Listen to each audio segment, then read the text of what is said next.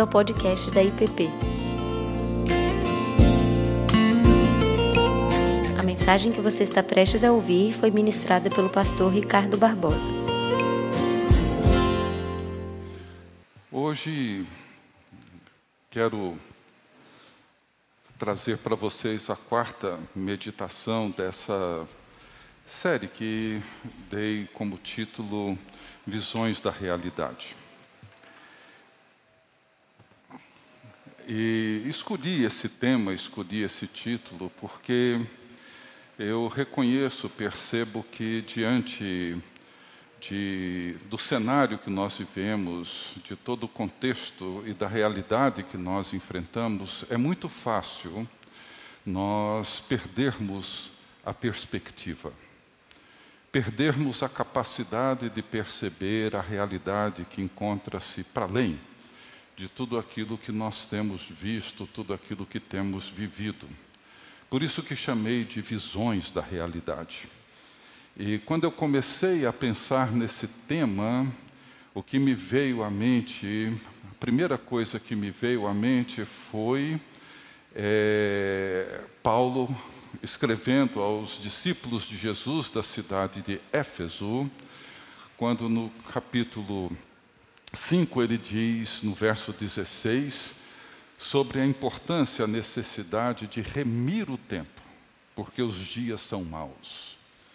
E como eu disse na primeira vez e venho repetindo desde então, remir o tempo é uma linguagem teológica, não significa, como muitos imaginam, um melhor aproveitamento do tempo, otimizá-lo, tirar o melhor proveito dele, disciplinar o uso dele. Não.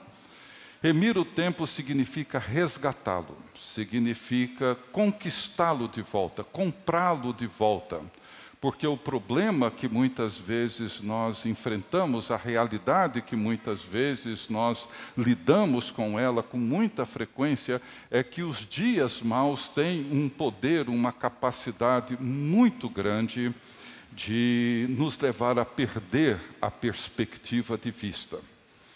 No primeiro domingo dessa série, nós olhamos para o sonho do rei Nabucodonosor, em Daniel. E Daniel não só interpretou o sonho, como também revelou ao rei o sonho que ele havia tido. O sonho, na verdade, não foi um simples pesadelo que Nabucodonosor teve, foi uma revelação que Deus deu ao rei. E nessa revelação, o rei viu uma grande e terrível estátua e na interpretação de Daniel, ele disse que essas estátuas, essa grande estátua simbolizava quatro diferentes reinos, grandes reinos, e que teriam grande poder e exerceriam um grande domínio na história. E o que impressiona o sonho, no sonho de Nabucodonosor não é ou não foi a grandeza impressionante da estátua, mas o fato de que ela e esses quatro reinos que se sucederiam foi derrubada por uma pequena pedra. Uma pedra que foi arrancada e atirada sem o auxílio de nenhuma mão, sem o auxílio de ninguém. Esta pedra se transforma numa grande montanha que envolve toda a terra. E nesta visão, que eu chamo de uma visão da realidade, o que Daniel nos ajuda a perceber é que o poder, o domínio da história não encontra-se na força, no poder, na riqueza dos reinos que dominavam e que ao longo da história dominam o mundo, mas num outro reino que é semelhante a um fermento que ninguém vê, ninguém percebe, mas tem o poder de levedar, transformar toda a massa. Uma pequena pedra que se transforma numa grande montanha e que ocupa a terra inteira. Na segunda meditação, nós olhamos para uma outra visão, uma outra visão da realidade, e naquela ocasião olhamos para a visão que Jesus deu a João, o discípulo amado na ilha de Pátimos. Depois de uma visão gloriosa de Jesus, João vê na mão daquele que estava sentado no trono, um livro, um rolo, um pergaminho, escrito por dentro e por fora e selado por sete selos, e um anjo levanta essa grande questão, uma questão permanente em toda a humanidade, em todos os tempos, e a grande pergunta era: quem é digno de abrir o livro e de lhe desatar os selos? E todos nós sabemos que na antiguidade, esse pergaminho, esse rolo selado, geralmente era um documento oficial, um documento imperial, que vinha com um selo imperial e somente uma pessoa autorizada pelo rei ou pelo imperador podia então abrir esse rolo e ali estaria o edito do imperador, os seus decretos, os seus planos para a nação, os seus propósitos para o seu reino. Mas naquele rolo, que João viu, ninguém era capaz de abrir o rolo, tirar os seus selos, desvendar aquilo que estava escrito no rolo, que é o propósito de Deus para a história da humanidade, para a minha história e para a sua história. E a Bíblia diz que João, diante dessa constatação, ele cai num pranto, num choro o choro de toda a humanidade, um choro angustiante, porque ele olhou e não encontrou ninguém que fosse capaz de abrir o livro e de lhe desatar os selos. Nenhum rei, nenhum imperador, nenhum governante, nada, nenhum partido político, ninguém seria capaz de fazer isso e revelar aquilo que estava contido no livro. Enquanto João chorava, um dos anciãos disse: Não chores. Ah, como eu gosto de ouvir isso vez após vez. Um anjo vem e diz: Não chores. Não chores, João. Eis que o leão da tribo de Judá venceu para abrir o livro e seus sete selos. E quando João olha, ele não vê um leão, ele vê um cordeirinho como tendo sido morto. Isso mesmo, um cordeirinho. Ele não vê Domiciano, ele não vê César, ele não vê ninguém poderoso, ele vê um cordeirinho. Gente, isso é uma visão da realidade, da realidade que transcende. Se nós não temos uma visão dessa natureza, a realidade na qual nós vivemos, ela desestrutura completamente a nossa vida. E por isso, essa visão de João mostra a ironia da história. Porque o servo sofredor, aquele que traz do corpo as marcas do seu sofrimento, que mostrou a Tomé, ele, somente ele, é o único digno de abrir o livro e de revelar para mim, para você e para toda a humanidade o propósito de Deus. É Ele, somente Ele, quem governa o cosmos. Ele, somente Ele, é quem tem as chaves da vida e da morte.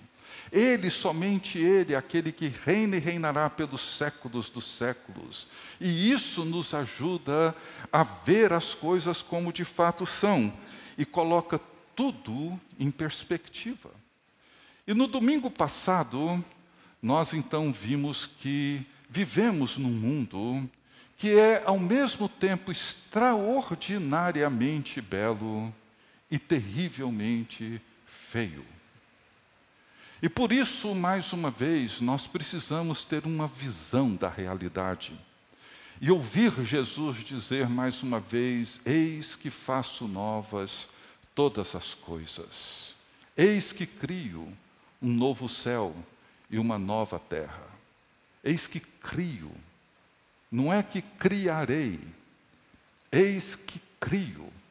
O profeta Isaías, que viveu séculos antes de Cristo, ele viu um novo céu e uma nova terra. Como?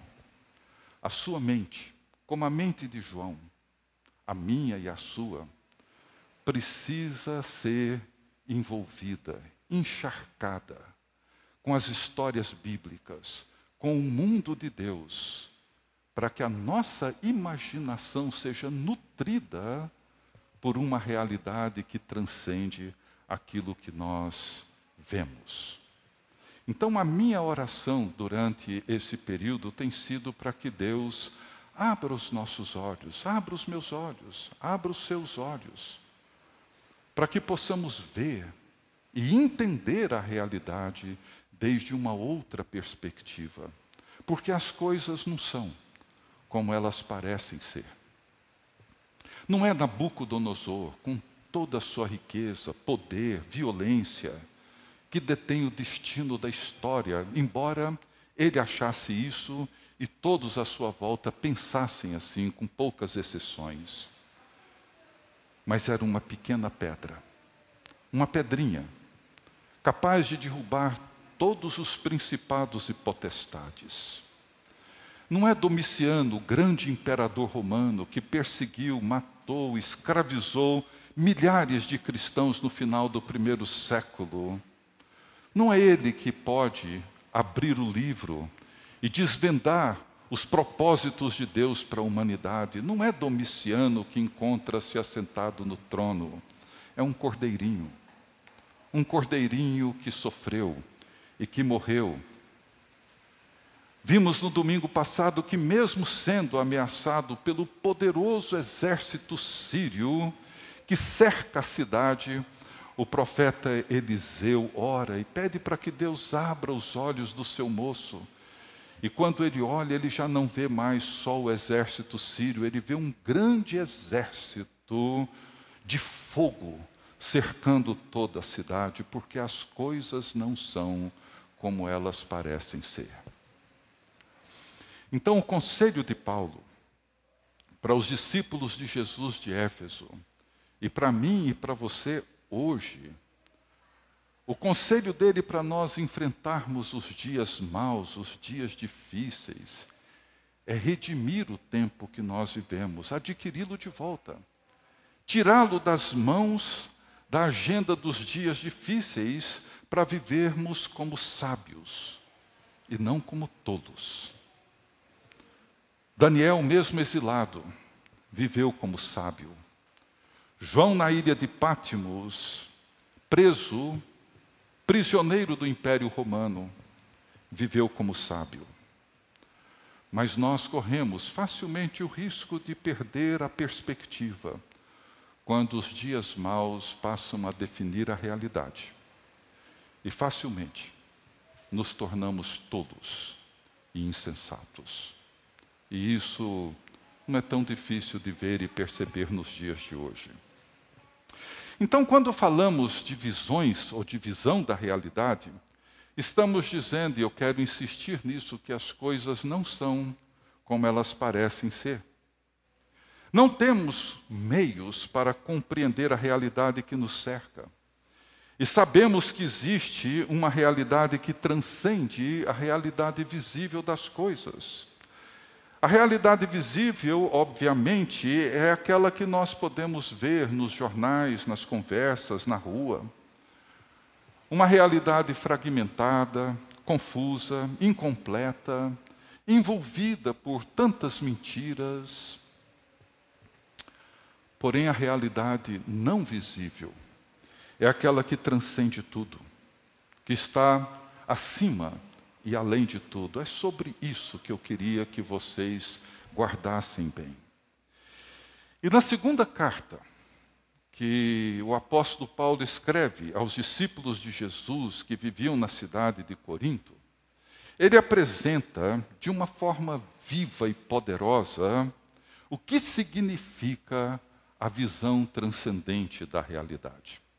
Uma maneira de construirmos isso é através da imaginação cristã ou profética. E a segunda, que eu queria destacar hoje, é a maneira como Paulo desenvolveu a maneira dele encarar a realidade visível a partir da realidade não visível. Então, no capítulo 4, ele descreve com uma imensa clareza essas duas dimensões da realidade a dimensão visível que envolvia as perseguições que ele vinha sofrendo, tanto dentro quanto fora da igreja, as angústias das noites mal dormidas, das incertezas que ele sofria em relação ao futuro, os desgastes que ele sofreu nas prisões, nos açoites, na alimentação inadequada, o desamparo marcado pelo abandono e pela solidão,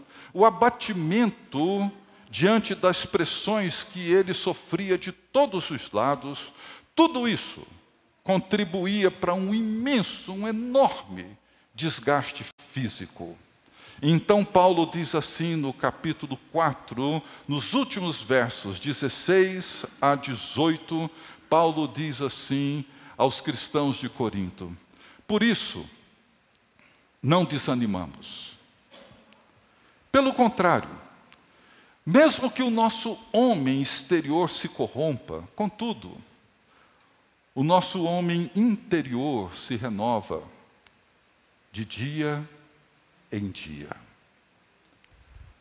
Porque a nossa leve e momentânea tribulação produz para nós eterno peso de glória acima de toda comparação, não atentando nós nas coisas que se veem, mas nas que se não veem, porque as que se veem são temporais e as que se não veem são eternas. Oremos. Deus bendito, abrimos tua palavra e suplicamos que o teu Espírito ilumine nossas mentes, aqueça os nossos corações e fale conosco de forma viva e poderosa, ajudando-nos a ver a realidade como o Senhor a vê e conduz. Concede-nos uma visão clara do trono do universo e do Cordeiro, que foi morto, mas vive pelos séculos dos séculos. Que ele fale conosco com a voz de muitas águas e nos ajude nesse tempo de caos, incertezas e confusão, a nos curvar diante dele que reina sobre as nações e é o juiz que haverá de julgar com justiça e estabelecer o seu reino de paz.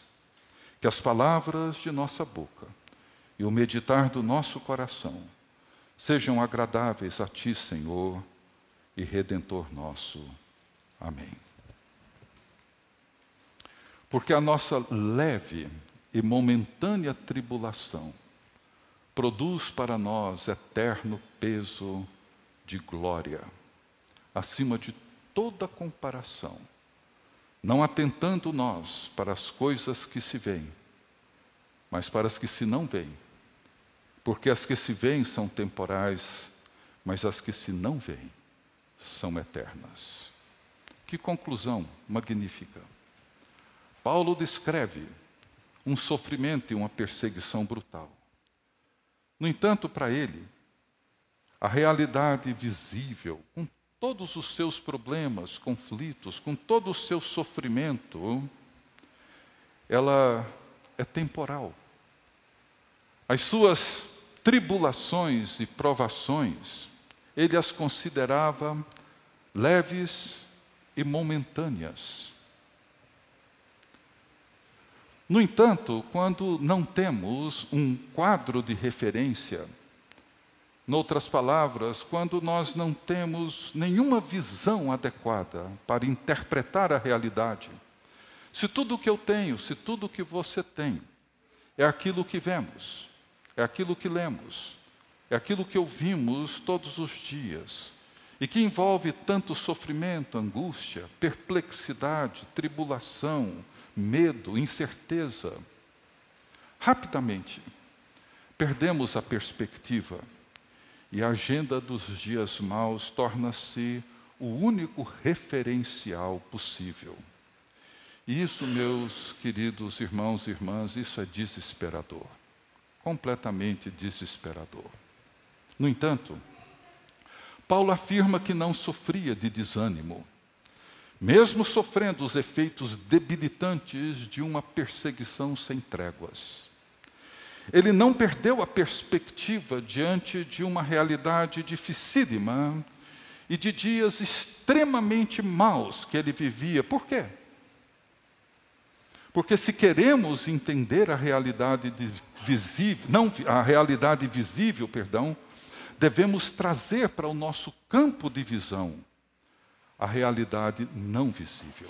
Sem ela, nós nos perdemos e perdemos a perspectiva. Então, se de um lado o corpo de Paulo, aquilo que ele chama do seu homem exterior, sofria os desgastes visíveis das perseguições e do sofrimento.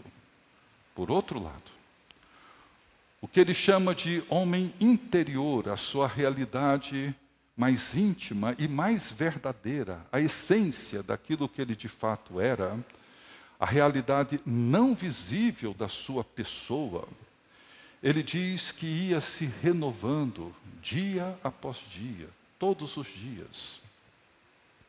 E vejam que, sofrendo nós ou não, as mesmas perseguições que Paulo sofreu, e certamente nenhum de nós sequer chegou perto daquilo que ele enfrentou e passou, todos nós sofremos diariamente o desgaste do corpo, da realidade visível.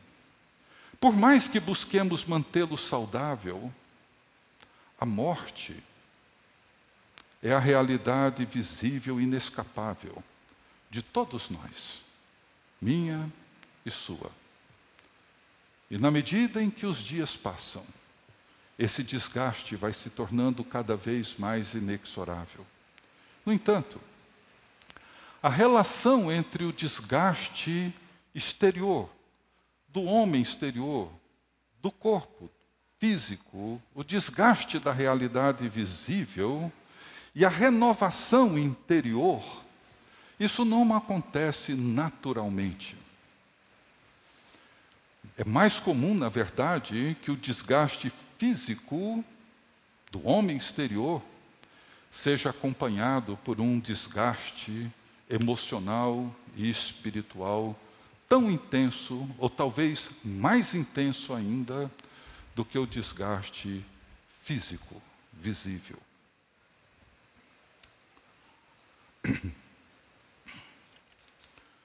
Hoje completam três meses que o Tiago faleceu. E a saudade.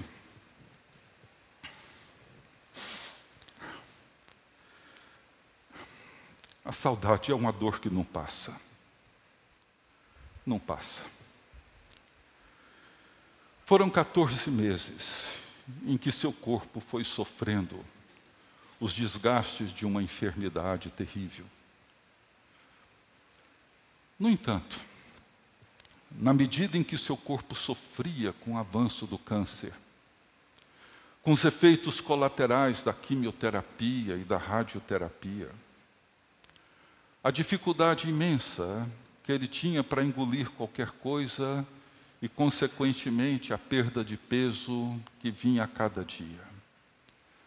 No meio de tudo isso, o seu espírito ia brilhando com graça e com luz impressionantes. Aqueles que conviveram de perto com ele, nesses dias difíceis e maus que passamos, puderam ver o seu ser interior sendo renovado dia após dia. E eu não digo isso apenas por ser seu pai. Qualquer um que conviveu de perto com ele testemunhou isso. Dizer que o câncer foi uma provação leve passageira poderia soar falso. Passageiro foi. 14 meses não é um tempo tão longo assim. Leve, certamente não. Mas quando comparamos isso com a confiança e a fé viva que foi crescendo no seu ser interior, no seu ser mais profundo, na essência daquilo que o Tiago era. Não é difícil reconhecer a grande verdade que Paulo fala nesse texto. E o peso eterno da glória não foi apenas aquilo que estava por vir, mas aquilo que já se podia ver. Era possível sentir o peso, era quase que perceptível o peso da confiança serena que foi crescendo no seu ser interior nos últimos anos. Um dia, voltando com Tiago do hospital, onde ele foi fazer uma punção para colher material para biópsia, conversando com ele no caminho para casa, procurando saber como ele estava, como ele se encontrava, ele me disse assim: Pai, eu sei que eu tenho câncer. Eu sei que é um câncer agressivo. E sei que eu posso morrer com ele.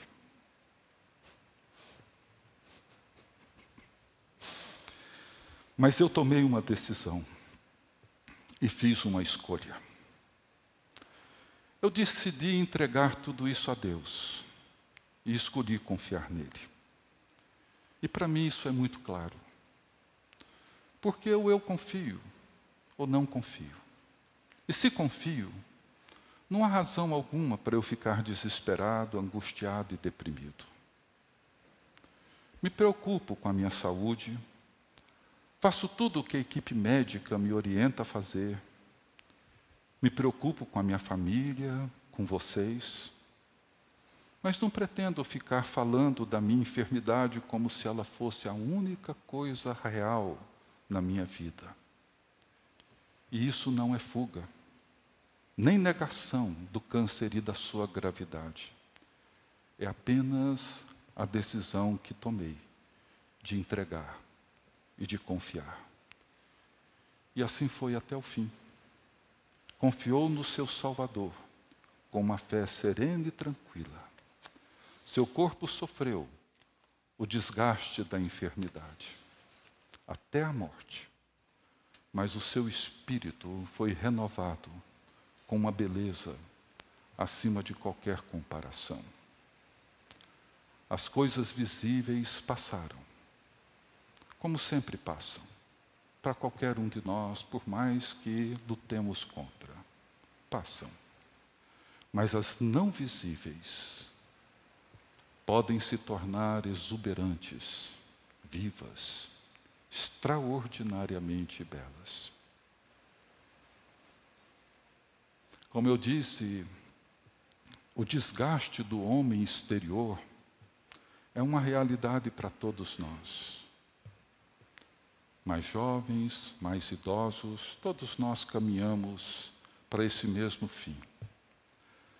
Mas a renovação do nosso ser interior nunca é automática nem natural se não renovarmos essa realidade não visível, se não tivermos um quadro de referências que nos ajude a compreendê-la e renová-la, o risco é de perdermos de tal forma a perspectiva que os nossos dias terminam de forma amarga, solitária e desesperançosa.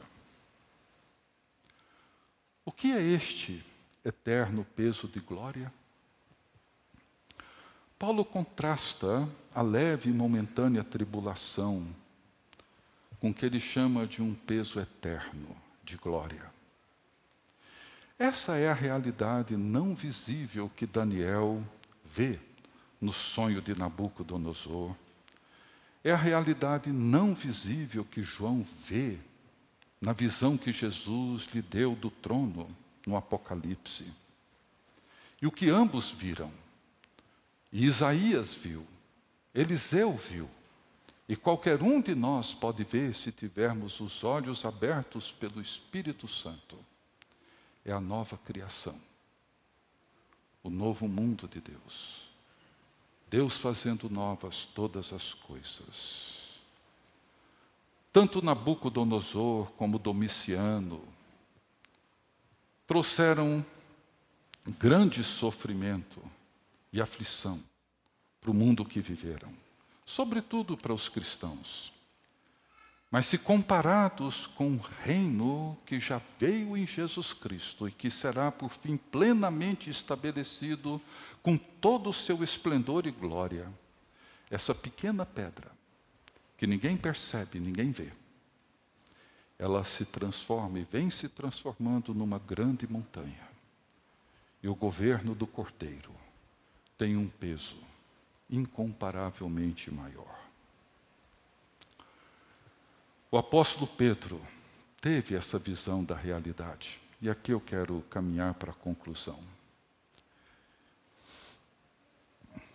Pedro diz assim na sua primeira carta, capítulo 1, versos 3 a 9: Bendito o Deus e Pai de nosso Senhor Jesus Cristo, que, segundo a sua muita misericórdia, nos regenerou para uma viva esperança mediante a ressurreição de Jesus Cristo dentre os mortos, para uma herança incorruptível, sem mácula, imarcessível, reservada nos céus para vós outros que sois guardados pelo poder de Deus, mediante a fé para a salvação preparada para revelar-se no último tempo.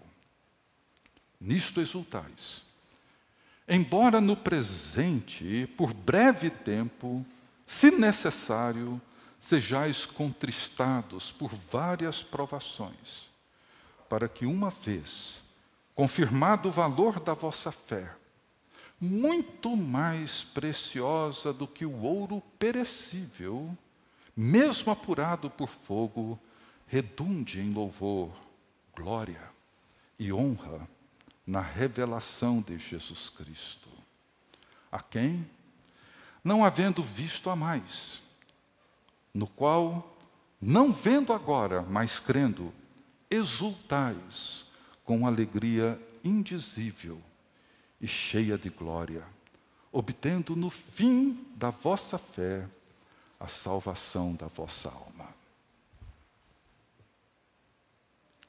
Não havendo visto a mais, não vendo agora, mas crendo, exultais com alegria indizível e cheia de glória. É esse o peso de que Paulo fala. Alegria indizível diante daquilo que não vemos.